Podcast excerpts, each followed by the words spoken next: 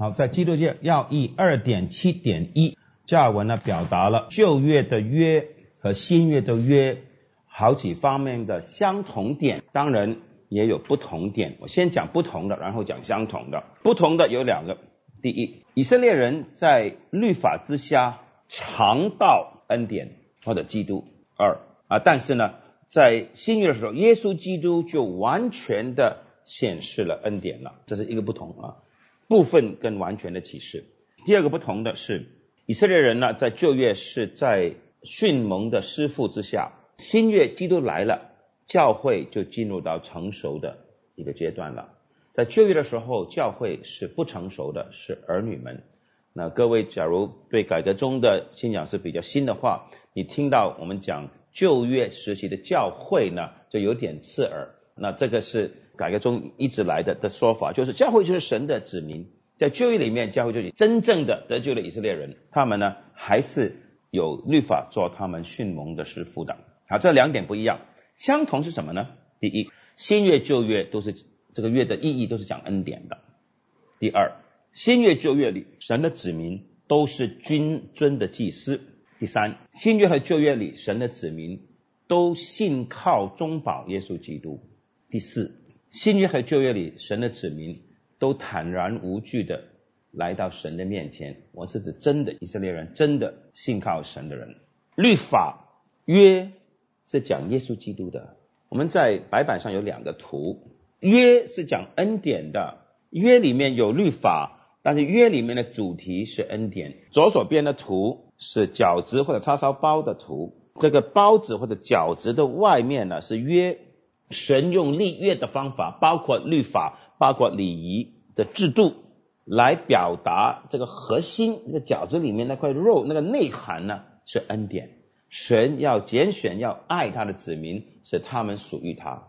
所以这个饺子或者叉烧包的这个图呢，是表达了恩典乃是新旧约的约的内涵，而这个恩典呢，又以神的信实的约的这个制度。来表达，所以我们不论是新旧约的信徒，是可以有得救的确据，有把握，深信耶稣爱我。我知道，因有圣经告诉我，恩典约或者恩典，因有圣经告诉我，神的话，神的话的内容就是恩典，恩典是以神的话、神的约、神的律法典章表达的。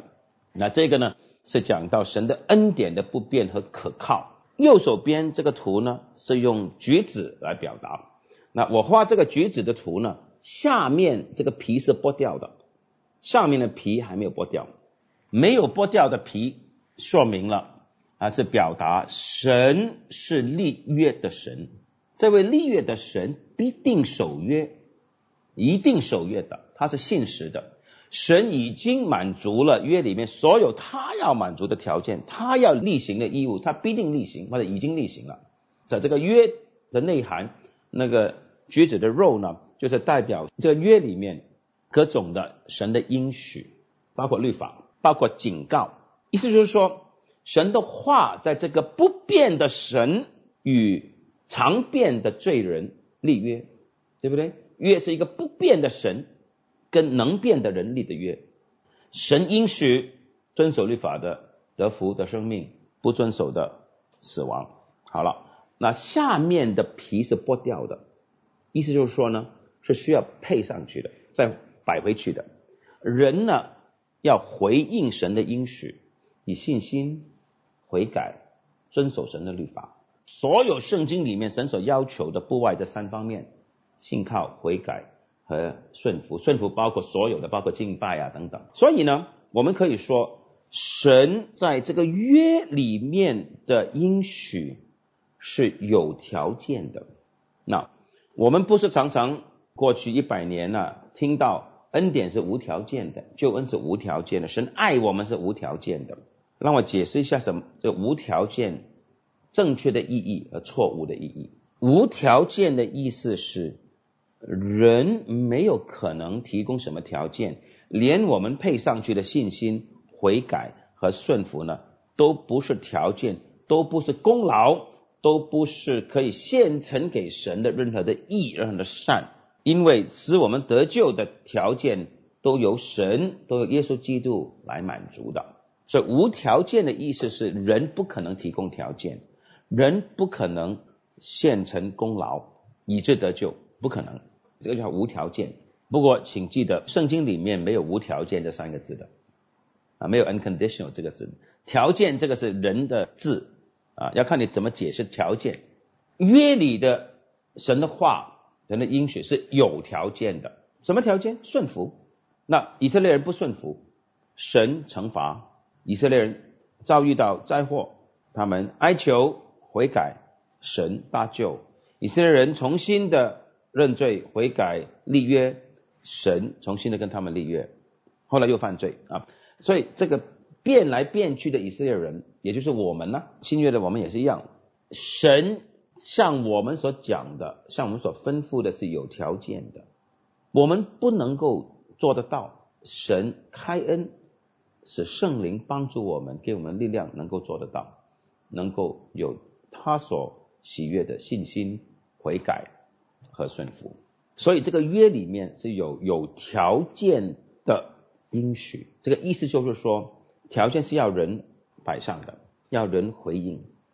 因为我们人是有血有肉，活在时间中。上帝是没有时间，上帝是创造时间的那一位，他没有昨天、明天。这个没有昨天、今天、明天的上帝，跟有昨天、今天、明天的人立约，所以上帝的应许、上帝的律法一定是有条件的，也就是说，需要时间人来在实践中回应，顺服不顺服，信不信，悔改不悔改。但是神的律法不改变，神的标准不改变，不变的神。好，现在画第三个图啊，我们可以说一个一架飞机。在离开那个客运大楼，或者一条船离开码头，好像码头往前走，好像飞机场往前走。其实我坐的飞机或者船在往后退，对不对？神没有动，没有变，人变来变去，飞机往后退，船往后退，码头没有变，但是飞机场跟飞机的关系在变，码头跟船的关系在变，因为这个船在退，那这个码头没有退，没有动。你看起来好像码头在动，那是因为码头跟船的关系在时间中间在在变动，但是码头没有动。简单的说，神没有变，人在变，所以约在变。那个“变”这个字好像不好听啊，约在演绎中，约是有它的历史的。二点七点二，三十八页，到了大卫的时期，神坚定大卫的王国，这个也是指向基督的。简单的说。祭司这个制度指向基督，君王这个制度也指向基督。祭司是多位的，将来的大祭司耶稣是一位的。祭司是每天要献祭的，将来的大祭司基督是一次献上他自己的。祭司和君王是用能摸得到的、能看见的油被高的，耶稣基督不是用油高的。是由圣灵来高他的，那这些呢是这段里面的一些的对比。这一段的最后一段，耶稣基督是律法的终结，end of the law。耶稣基督也是那个灵来使字句啊，the letter of the law 有生命或者赐生命。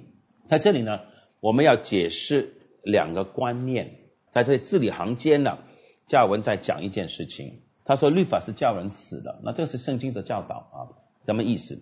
我们要分辨出两个观念。第一是，在约的制度里面，这个句子里面啊，一块一块的肉有律法，这个叉烧包里面的肉包括律法的。约里面的律法是好的，是属乎灵的，是良善的，是公义的，是圣洁的。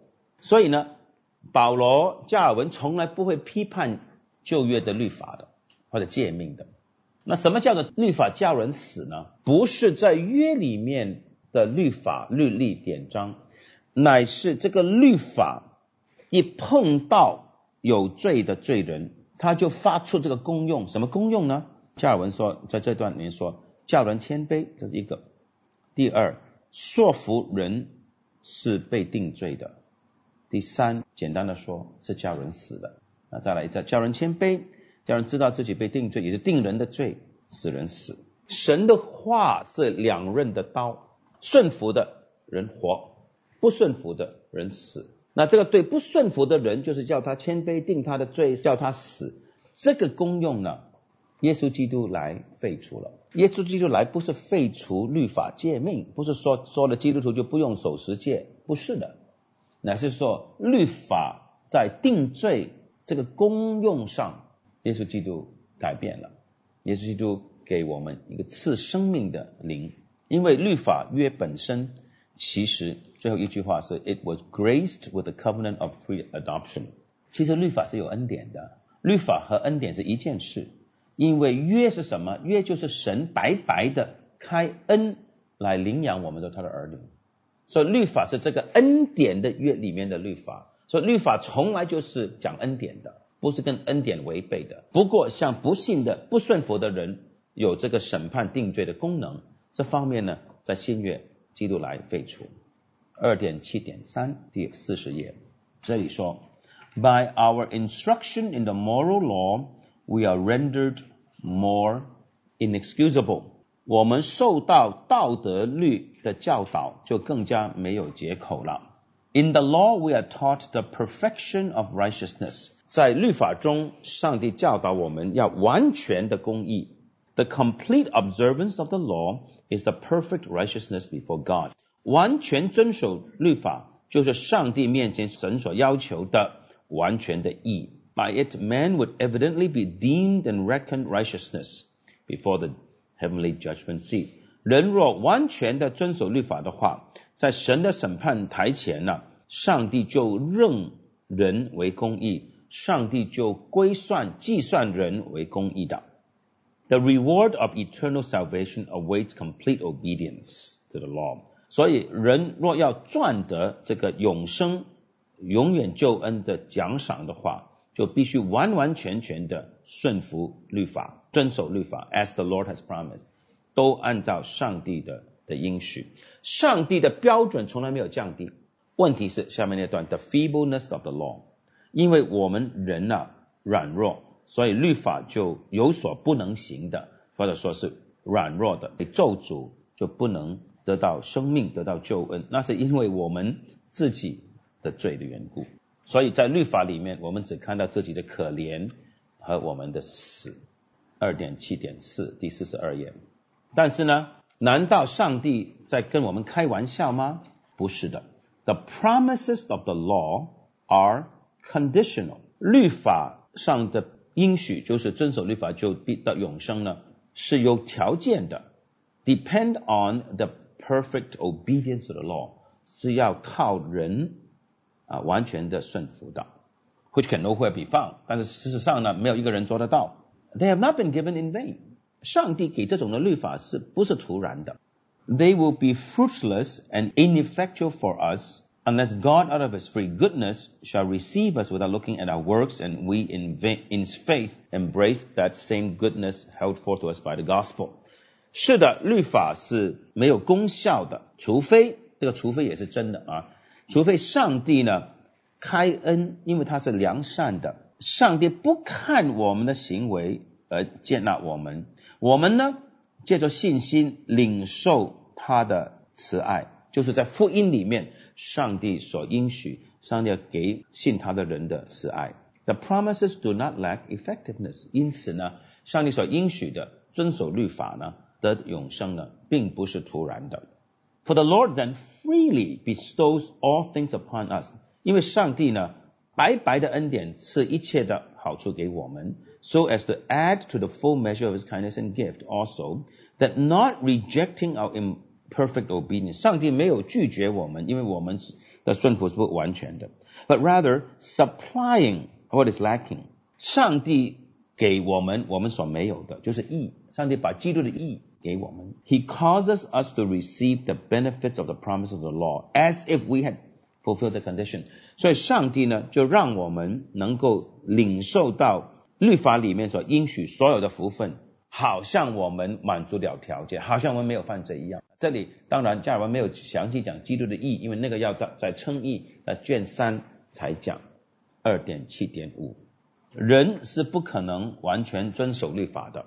二点七点五有两个原因：第一，事实上没有人做得到；第二，上帝也是这样预定的，所以没有人有可能完全遵守律法，没有人可能尽心、尽性、尽意、尽力爱主他的神的，没有人不是完完全全的充满着情欲的。下面加尔文引用柏拉修，然后说柏拉修是错的。柏拉修派是这样说的：It was doing an injustice to God to assume that He demanded more of believers than they were able to carry out through His grace。上帝要求我们做的是超过我们所能够做的，不是的。加尔文说：你不要把上帝的能力和上帝的真理对对起来。是的，上帝是要求我们做一些我们不能做的，但是上帝为我们做了。好了，现在呢，加尔文就继续的讲到律法。现在我们这里呢是引用了加尔文的四点二十点十四，这里讲到呢律法呢有三种啊，还没有讲到律法三种之前呢，加尔文这样说的：法官和律法是一件事情的两面，律法是没有声音的法官，法官是一个活的法律。总之呢，律法呢有三方面啊，在我们白板上，道德律。礼仪律和民事律，然后加尔文说，其实礼仪律和民事律呢，都是跟道德有关的。不同的地方是，在段最后一句话，the first part without which the true holiness of morals cannot stand，没有道德律，没有十诫，人不守十诫的话，就不可能讲到礼仪、敬拜和社会上的公义，一定要遵守道德律里面的世界，所以。道德律是敬拜和社会的基础，但是礼仪律和民事律呢，都是教导人怎么过有道德的生活的。二点七点六，现在呢，加尔文就开始讲到道德律的三重的功用，让我指出在白板上三种的功用。第一是叫人知罪，叫人知道自己需要耶稣基督。第二。是给全人类每个国家的人知道上帝的标准，也特别教人在神面前因为自己的罪而恐惧，就是约束人不要犯罪。第三呢，是改革中也就是加尔文的神学里面最重要的贡献之一，就是律法的第三种的功用，叫信徒知道上帝的旨意。我们不是求神给我们知道他的旨意吗？我们好好读十诫就知道神的旨意是什么喽。神的旨意我们知道，而且律法呢？激励我们，鼓励我们，催逼我们，教导我们，责备我们，劝导我们，来爱神，来顺服他。那所以律法有三种，而这个第一种有三重的功用。在大要理问答，威敏斯特的大要理问答里面呢，有一段呢专门是讲律法的功用的，就是道德律的的功用。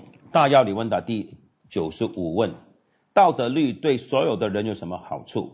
所有的人哈，全人类，一让人知道神圣洁的属性和旨意，也知道自己有责任去遵行；二让人确信自己没有能力遵行，也确信自己的性情、心灵、生命都被罪玷污了；三让人因为体会自己有罪而痛苦，以致愿意谦卑下来，由此帮助他们更清楚体认自己需要基督。